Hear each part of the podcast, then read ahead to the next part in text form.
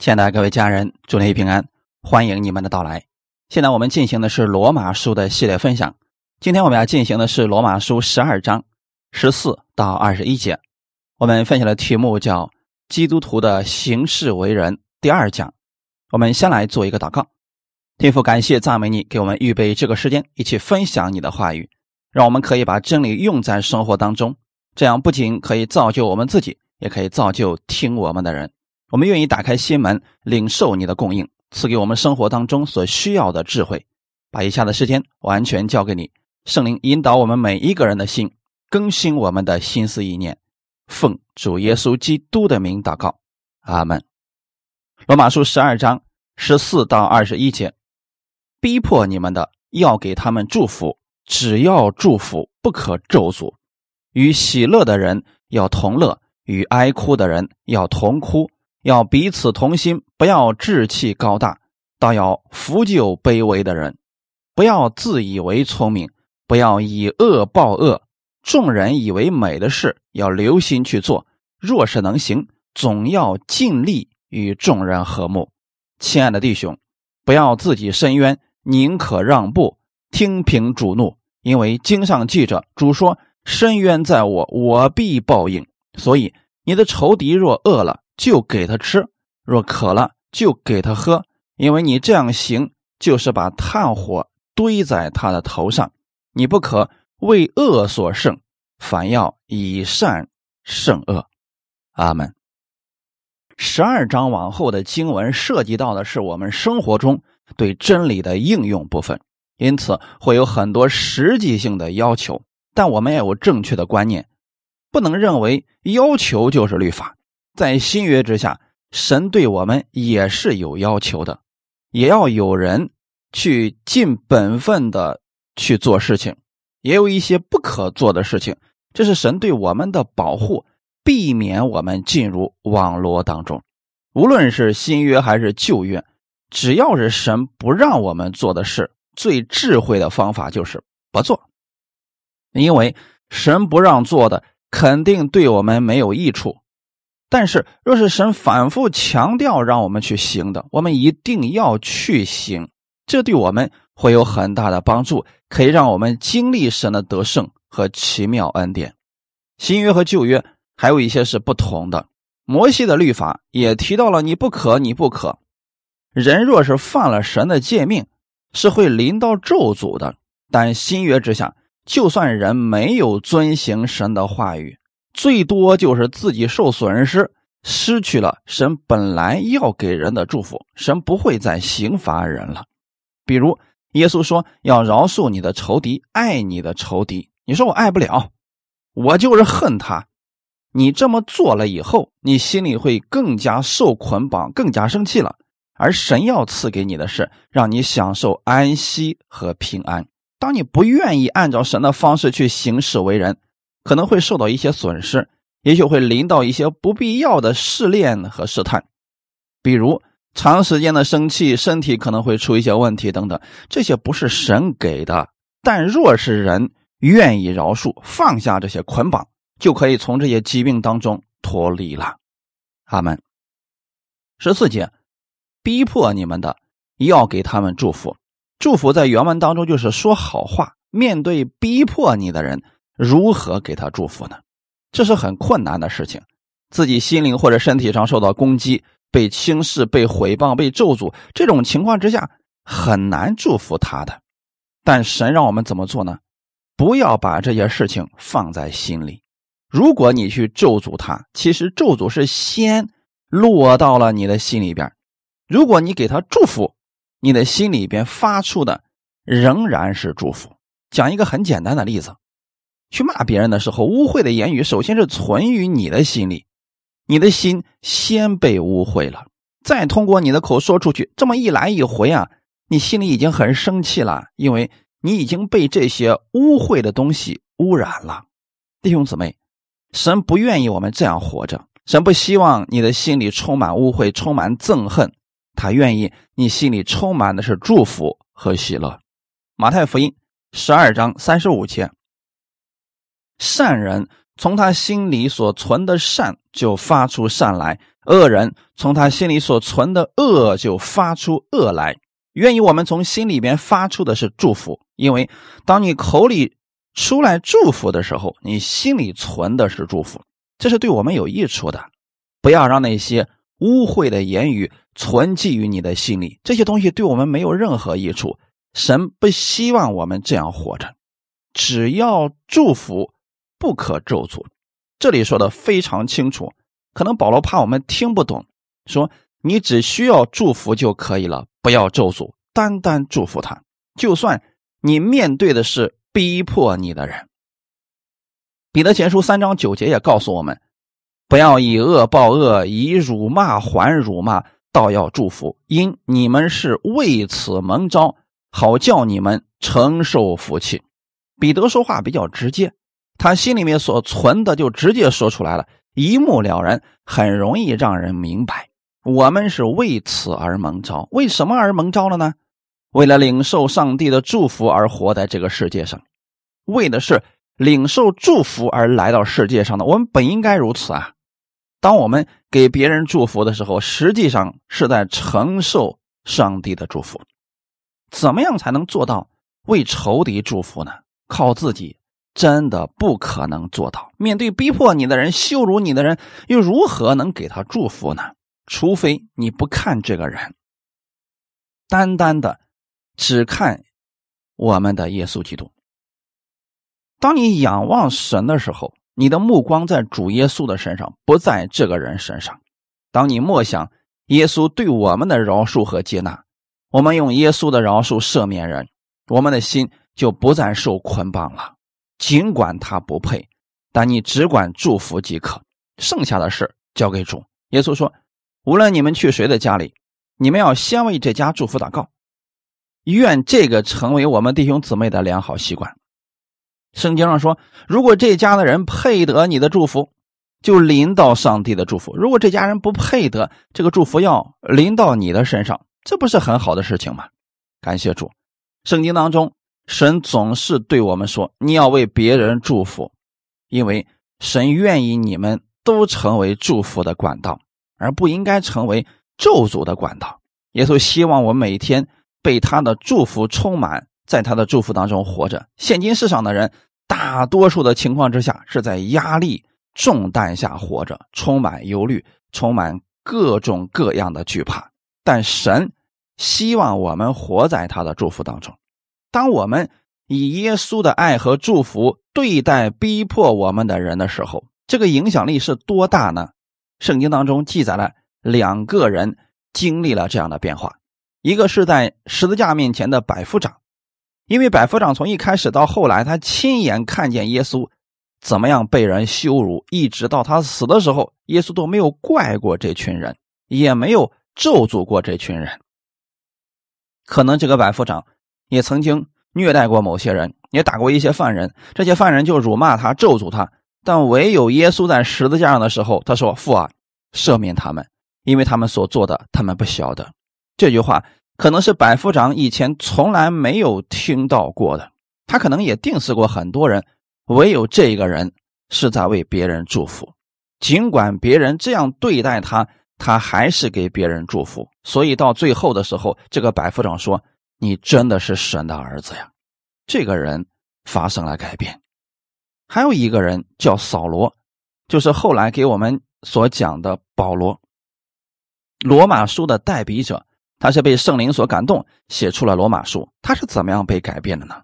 其实有一件事情对他的冲击一直相当大，就是众人拿石头打斯提凡的时候。保罗也在场，他看到这个年轻人，在别人都砸他的时候，他没有怪罪这群人，他反而说：“主耶稣，你接受我的灵魂，他们所做的，他们不知道。”这样的话语，这个基督徒的形象，在扫罗的心里边也产生了巨大的震撼，因为那个时候，保罗并不认识神，但是后来我们看见了，他也走上了这条给别人祝福的道路。他的一生当中，也遇到过很多的逼迫，很多人不接待他，但他明白这些人这样对他，是因为他们不明白，不明白耶稣是福音，所以保罗说，无论在什么样的地位当中，或富足，或贫穷，或饥饿，或饱足，各样的情况之下，他都得了秘诀，因为他知足了。他一直在传神的福音，不断的、不断的告诉别人。当别人因为福音的缘故逼迫他，保罗仍然给他们的是祝福。弟兄姊妹，因为别人不明白，所以才回谤你。当你给别人讲福音的时候，别人不接受，千万不要说下地狱吧，因为他们不明白。有一天，当他们的心回转过来的时候，就会感谢你，不跟他们计较。尽管他咒诅你、毁谤你、攻击你，但你仍然给他祝福。你这样的心、这样的举动，会使很多人去思想：为什么你要这样做？弟兄姊妹，这样的事情在过去，罗马也极力逼迫信徒，信徒也一直为他们祝福。在公元三百二十五年左右，福音传遍了整个罗马。之前有一个皇帝叫尼禄。非常讨厌基督徒，他大肆的逮捕、杀害基督徒。彼得也是死在尼禄手下。当时基督徒已经没有地方聚会了，为了聚会，只有一个地方可去，那就是坟场的穴里，在那里挖了窟窿来聚会，整天与一些死人骨头相伴。因为那个地方罗马兵丁不去，不去抓他们，他们就在那个地方生活着。许多基督徒被杀害。后来尼禄变态到什么程度呢？他建立了圆形剧场，一开始啊，角斗士在那边斗，后来他们觉得这个没有意思了，没有血腥感，就把那些基督徒抓来，先让狮子、老虎饿几天，然后让这些恶兽们去咬这些基督徒，基督徒被痛的是哇哇的叫。尼禄和那些官员在上面看着，觉得比较过瘾，有新意。后来他们用了各种各样的刑罚来对待基督徒，这是一种逼迫。把基督徒绑在圆形剧场的柱子上，身上浇满油烧死。当时的基督徒是怎么做的呢？他们口里高唱着赞美神的歌曲。正是因为他们这一些举动，后来罗马除了尼禄之外，其他的人几乎都信了耶稣。当尼禄发现自己身边那些原来跟他一起观看基督徒受死的那些人，竟然都信了耶稣了，尼禄觉得这群人都疯了。但是历史告诉我们，他们没有疯。真正疯的只有一个人，就是尼禄自己。他疯了，他不明白这些人为什么会背叛他信耶稣。信徒们得胜的力量，就是持续性的为他们祝福、赞美。这样的与众不同，改变了很多人。因此，今天耶稣基督的名传扬到了世界各地。神从来没有给我们定罪别人、咒诅别人的权利，因为定罪和审判的主权在神的手里边。不要自己伸冤，宁可让步，听凭主怒，因为伸冤的是我们的神，而不是我们。十四节，只要祝福，不可咒诅。我想用原文讲一下这节经文。这个在原文当中是一个命令语气词，祝福的时候是现在主动命令语气。神不是在跟我们商量，而是说你必须给别人的是祝福，不可咒诅，又是一个。命令的词是被动形态的意态词，就是你不可咒诅别人，不是跟人商量的。圣经当中有很多原文是命令语气词，如果你这么做了，就会临到上帝的福气。我讲一下什么叫做命令语气词，因为今天有好多地方我们都要用到这个词，给你们简单分享一下。马太福音第三章里边说：“天国近了，你们当悔改。”中文完全看不出来是什么样的命令语气，原文当中这个句子是调过来的，意思是说，你们应当悔改，因为天国近了，那个永恒的国度即将来到了。前面用了“悔改”这个词，这个词就是命令语气词。神不是在跟我们商量，而是神已经预备好了救恩，人悔改就得着了。但是人若不悔改，得不到的。悔改在原文当中的意思是。更新你的心思意念，转向神。你要放弃原来的想法，放弃世上的想法。意思就是必须改变你的想法，才能够进到即将要到的那个永恒的国度里面。这是一个命令语气，你必须悔改，然后才能进到天国，就这么简单。如果不愿意悔改，不愿意放弃原来的想法，还是保持着自我的想法，还要保持自己的个性、自己的意见。对不起，那没有办法进到天国里边去。十五节，与喜乐的人要同乐，与哀哭的人要同哭。一些人受伤了，你去安慰他，看到他痛苦，我们心里也难受，不知不觉会跟他一起难过。反而与喜乐的人同喜乐不容易做到。若是人心里没有嫉妒和喜乐的人同乐是可以的，但多数情况之下，人们看到别人更好时，心里会莫名的酸。圣经当中，一个安息日，耶稣医治了一个手枯干的人，这本来是好事，应该是大家与这个人一同喜乐才对。但是当时的法利赛人、律法师做了什么呢？他们指责耶稣在安息日做了不该做的事情，难道他们没有看到这个人得释放了吗？弟兄姊妹，很多时候人们会不知不觉就变成了这样的律法师，反而失去了很多喜乐。其实嫉妒心很容易被激发出来。做一个假设性的例子，当然了，你不要去效法这个事情，只是一个假设。有人花两块钱买了彩票。结果一下子中了好几十万，你知道这个事情之后，你心里面会怎么想？真是的，我也买了好多呢，为什么我不中？不知不觉当中有了比较，心里就会有嫉妒，就不能与他同喜乐了。保罗在这里特别告诉我们，要与喜乐的人一同喜乐，因为这所有的一切都是神所赐下来的。感谢主，不要中间有嫉妒，而是。应当和这些受到神祝福的人一同喜乐，与那些喜乐的人同喜乐，与哀哭的人同哀哭，这是基督徒应当做的事情。十六节，应当彼此同心，不要志气高大。在基督里面，我们应当合一，彼此同心。就目前来讲，教会多数的情况之下。是相互攻击，因为观点不同，因为觉得离得太近的等各方面的原因，可能你也听说过这种情况，你身边一直发生的这样的事情。作为信徒，我们不要去论断别的教会，去论断别人，论断是很不好的一个事情。有的讲台在大言不惭的讲，只有这里能得救，去了别的地方全都要下地狱。那么信徒出去之后，自然。就会戴着有色眼镜去看其他地方的信徒了。圣经里面告诉我们，你们要彼此同心，人与人之间、信徒之间，特别应当是彼此合一的。上次我们讲过，我们是兄弟姐妹，就像一家人一样，要寻求和睦，要彼此同心，在基督里面要合一。哥林多前书第一章十节，弟兄们。我借我们主耶稣基督的名劝你们，都说一样的话。你们中间也不可分党，只要一心一意，彼此相合。你们知道格林多前书第一章里面发生了什么事情吗？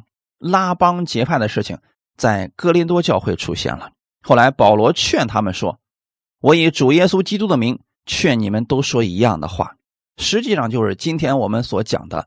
彼此同心，不要看别人的缺点，要给别人祝福，不要咒诅，因为我们需要的是彼此同心。如果不同心，魔鬼就很容易离间信徒，让信徒之间互相攻击，信徒之间的关系就破裂了。不要把自己划分在某一个派别里边，无论是哪里的，要记得我们都是神的儿女，应当彼此同心。看到有这样的问题的弟兄姊妹，为他祷告。不要说他是某个地方的，跟我离得可远了；他是灵恩派的，跟我不是一个道上的，所以我得离他远一点。你要为他祷告，因为我们需要彼此同心，不要志气高大。志气高大又是什么意思呢？如果按照中文的理解的话，就是不要有志气，这就错了啊！志气高大在原文当中有另一个词，意思非常相近，就是不要骄傲。因为人一骄傲，就看不起其他人了。所以后面紧接着提到说，不要志气高大，倒要扶救卑微的人。卑微的人是什么样的人呢？可能是贫穷的，也可能是没有地位的，也可能是各方面都不如你的人。圣经上说的是，我们要彼此同心，不是只跟地位比你高的有钱的人同心，而是跟所有的神的儿女都应当彼此同心，不要志气高大，要扶救卑微的人或者卑微的事。原文当中两个词都可以用，可以指人，也可以指事。卑微的人。是指一些不太有名的人或者社会边缘化的人，卑微的事就是别人不知道的事，一些幕后的事，这些事我们都要去做，不要志气高大。神不让你只跟上流社会有名望的人、荣华富贵的人跟这样的人接触，也要跟那些卑微的人亲近，也要做那些卑微的事情。感谢主。不要说，今天有一个有钱人来教会了，我就让他坐在最好的位置上；看到一个乞丐来了，就让他靠边坐着就行了。有一段经文也特别告诉我们，不要做这样的人。雅各书第二章一到四节，我的弟兄们，你们信奉我们荣耀的主耶稣基督，便不可按着外貌待人。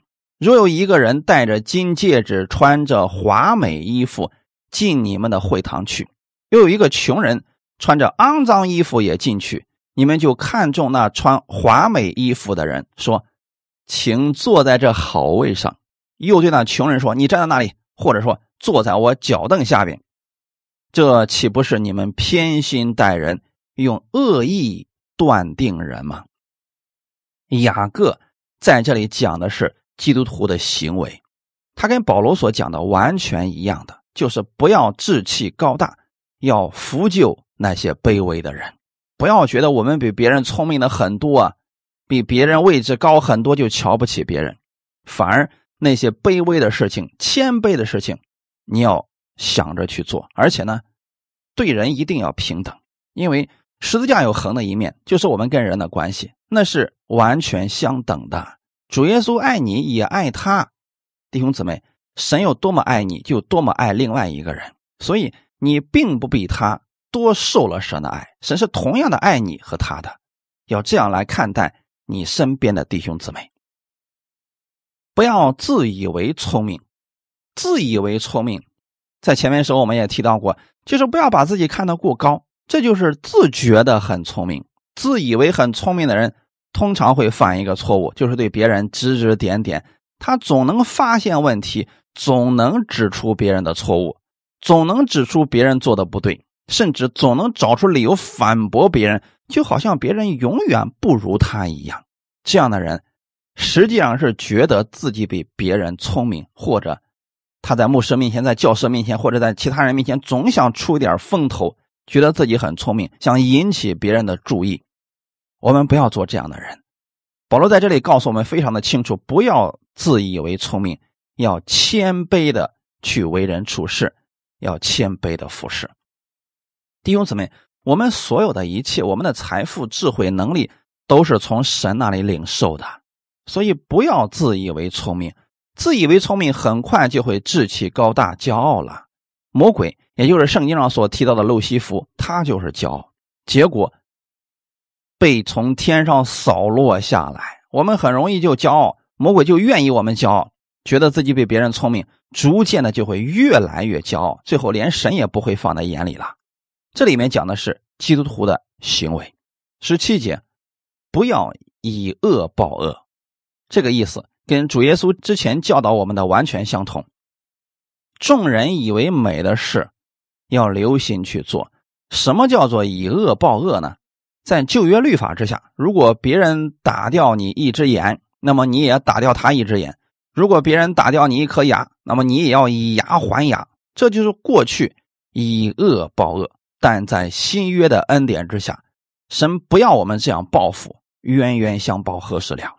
你今天打掉他一颗牙，他再打掉你一颗牙，打来打去，你们俩牙都没有了。这个意思就是说，不要以恶报恶。那些对待我们恶的人，不要去报复。为什么呢？因为反击的行动可能导致事情进一步的恶化。你不但没有得到你想要的平安喜乐，反而失去的更多。别人也会说，你还是基督徒呢，净做这样的事情。因为人。看的不是你，而是基督。所以圣经上告诉我们，不要以恶报恶，要怎么样做呢？原谅他，饶恕他，因为饶恕他也是在释放你自己，弟兄姊妹。所以反击咒诅不是神给我们的方法。马太福音第五章三十八到三十九节，你们听见有话说：“以眼还眼，以牙还牙。”只是我告诉你们，不要与恶人作对。有人打你的右脸，连左脸也转过来由他。这样，你们就可以做你们天父的儿子，因为他叫日头照好人，也照歹人；降雨给义人，也给不义的人。可能有些人对这个话并不了解，耶稣只是举了一个例子，但并不是说别人打我们的左脸，赶紧把右脸伸过去，说人家还有这个脸呢，不是这个意思。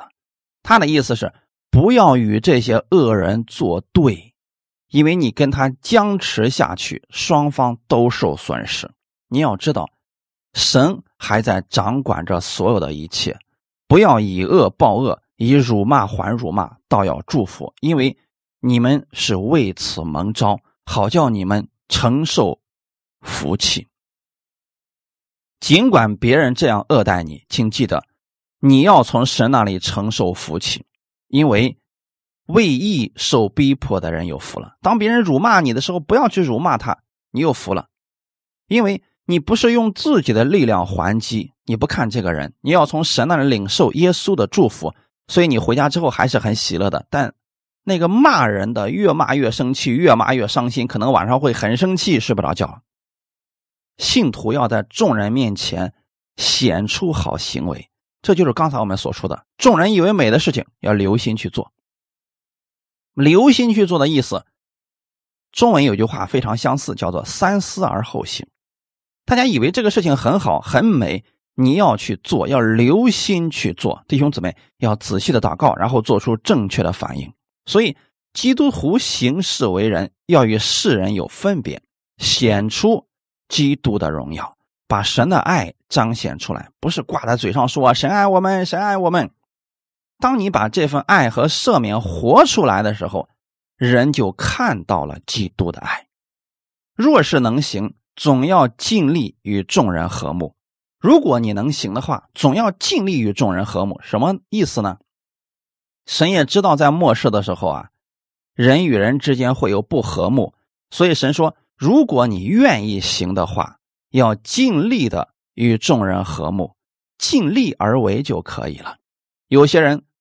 就是喜欢惹是生非，喜欢发牢骚，爱抱怨，老是与人唱反调，做无谓的争斗，争强好胜，自以为意。这些行为无意之间已经破坏了别人的和睦。信徒之间尽量的不要去争论，经上如何说，我们如何做就可以了。要保持和睦，激发爱心。如果为了争输赢而产生纷争，赢了也是输了。十九节，亲爱的弟兄，不要自己伸冤，宁可让步，听凭主怒，因为经上记着，主说：“深冤在我，我必报应。”如果你真的受委屈了，别人冤枉你了，不要自己伸冤，你心里特别难受，该怎么办呢？把你的委屈告诉给我们的神，但切记这个时候不要表现你的口才，不要把你的委屈巴拉巴拉给人说。你要是给三五个人讲，你会越讲越生气，越说越委屈，如此就加深了痛苦和委屈。心里真的难受的时候，要让步，让步到哪里去呢？向神祷告，然后听神来给你审判。这里面提到，宁可让步，听凭主怒。让步是什么意思呢？不要自己去力争什么。神知道你心里受委屈了，神会亲自安慰你。不要自己伸冤，宁可让步。在原文当中的意思是，不要自己去报复，反而要留一些地方让愤怒发生。如果你心里真的很难受，一定要留出一个空间来向神祷告，把你的委屈告诉神。你要记得，神说：“深渊在我，我必报复。”你不用担心，他才是公义的主。所以，这里已经告诉我们答案了。我们应当如何来做呢？所以，你的仇敌若饿了，就给他吃；渴了，就给他喝。弟兄姊妹，是不是很有意思？不要想成灵界里的魔鬼了，这里边的仇敌用的是那些敌对你的、反对你的、对你说不好听的这样的人。如果你对头饿了，那就给他吃；如果他渴了，就给他喝的，因为良善能使仇敌羞愧。因为你这样行，就是把炭火堆在他的头上。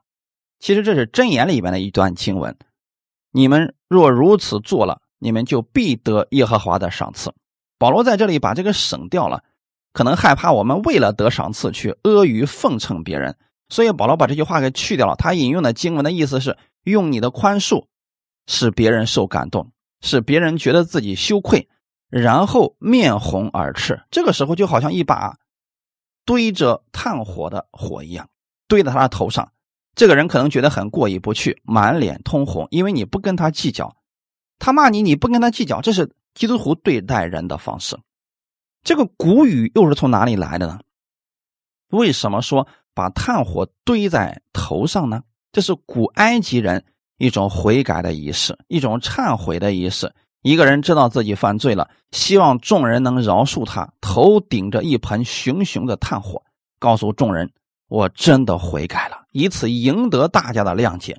弟兄姊妹，耶稣基督要告诉我们：不要以恶胜恶，反而要以善胜恶，用耶稣基督的恩典给别人，因为我们就是这样被基督改变的。过去的时候，我们可能毁谤过基督徒，不信的时候也误解过耶稣。也不理解信耶稣的人，甚至心里边看不起他们。直到有一天，明白了基督的恩典，领受从神而来的爱，我们被神更新改变了，人才能真正的谦卑下来。记得为你周围的人祷告，不管他们如何对待你、逼迫你，因为他们不认识主，不明白耶稣的恩典。你要把耶稣的美好持续的给出去。有一天，当这个人的心被神改变了。可能他就像保罗一样为主大发热心了，弟兄姊妹，我们都有这样一个转变的过程，是主耶稣的恩典改变了我们。耶稣不是用他的强权吓唬人，使人恐惧战惊的来相信他，而是用他的爱，用他持续的爱、持续的饶恕、温柔，使人乐意跟随他。如今，耶稣基督这样的爱已经改变了千千万万的家庭。我们是福音的管道，是爱的使者。愿意我们弟兄姊妹把基督的爱给出去，在世人面前活出基督的荣美，像耶稣一样仰望天父的供应而生活。你的人生就是不平凡的，是被神纪念的。阿门。我们一起来祷告，天父，我们感谢赞美你，你是我们生活中的榜样，我们是被你的爱吸引而改变的，请加给我们力量，让我们可以在凡事上饶恕人。心里充满基督的爱，让我们可以常常喜乐的为别人祷告，祝福别人。我愿意成为祝福的管道，请帮助我在凡事上可以靠着你得胜。感谢天父这样一直以来看顾我们、保守我们。奉主耶稣基督的名祷告，阿门。